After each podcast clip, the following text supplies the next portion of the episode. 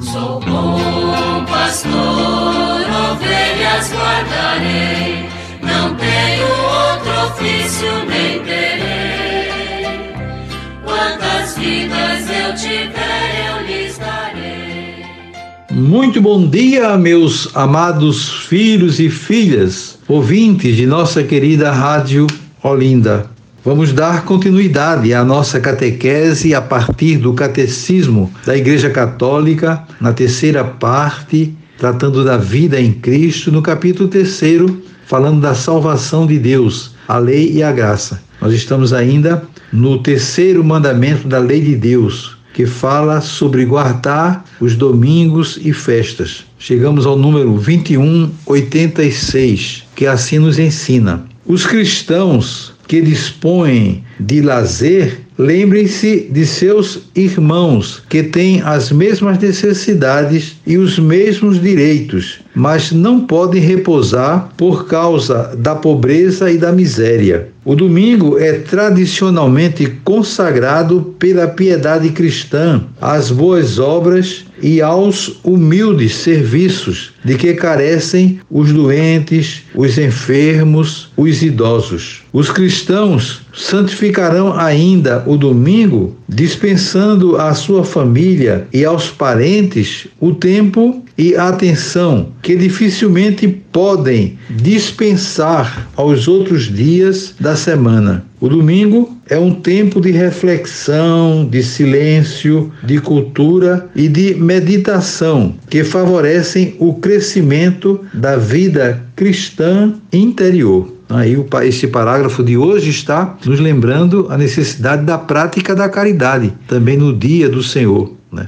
Muitas vezes as famílias pobres não têm o direito que muitos outros desfrutam de realizar um lazer, a carência é realmente muito grande entre os pobres, nem uma alimentação digna. Então, como é importante que no dia do Senhor nós voltemos o nosso olhar para a prática da caridade. Se a nossa família está bem, demos graças a Deus por isso, mas sem esquecer as tantas outras que passam dificuldades. E precisamos crescer na capacidade de partilhar, de conviver fraternalmente. Sobretudo, isso deve ser levado em conta na assembleia espiritual da qual nós participamos, a nossa comunidade de fé. Então, que entre nós tenhamos um olhar de misericórdia, de amor para com todos, sem distinção a fim de que possamos viver aquela experiência bonita dos primeiros cristãos, que entre eles ninguém passava absolutamente necessidade. Quando existe amor, nós pensamos no outro, pensamos nos irmãos e procuramos nos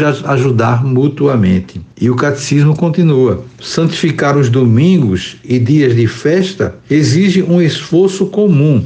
Cada cristão deve evitar impor sem necessidade a outrem, o que o impediria de guardar o dia do Senhor. Quando os costumes, esporte, restaurantes, etc., e as necessidades sociais, serviços públicos, etc., exigem de alguns um trabalho dominical, cada um assuma a responsabilidade de encontrar um tempo suficiente de lazer. Os fiéis cuidarão com temperança e caridade de evitar os excessos e as violências causadas às vezes pelas diversões de massa. Apesar das limitações econômicas, os pobres os poderes públicos cuidarão de assegurar aos cidadãos um tempo destinado ao repouso e ao culto divino. Os patrões têm uma obrigação análoga com respeito a seus empregados dentro do respeito à liberdade religiosa e ao bem comum de todos, os cristãos devem envidar esforços no sentido de que os domingos e dias de festa da igreja sejam dias feriados legais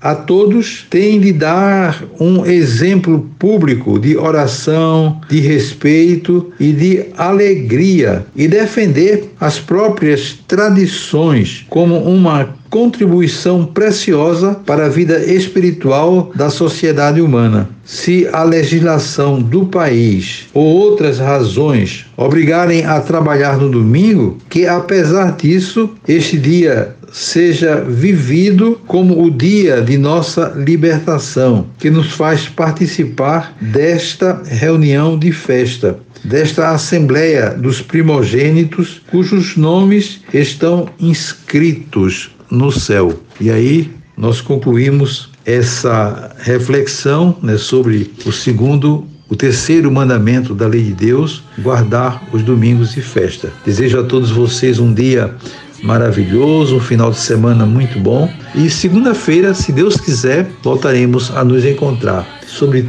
todos e todas venham as bênçãos do Pai, do Filho e do Espírito Santo. Amém.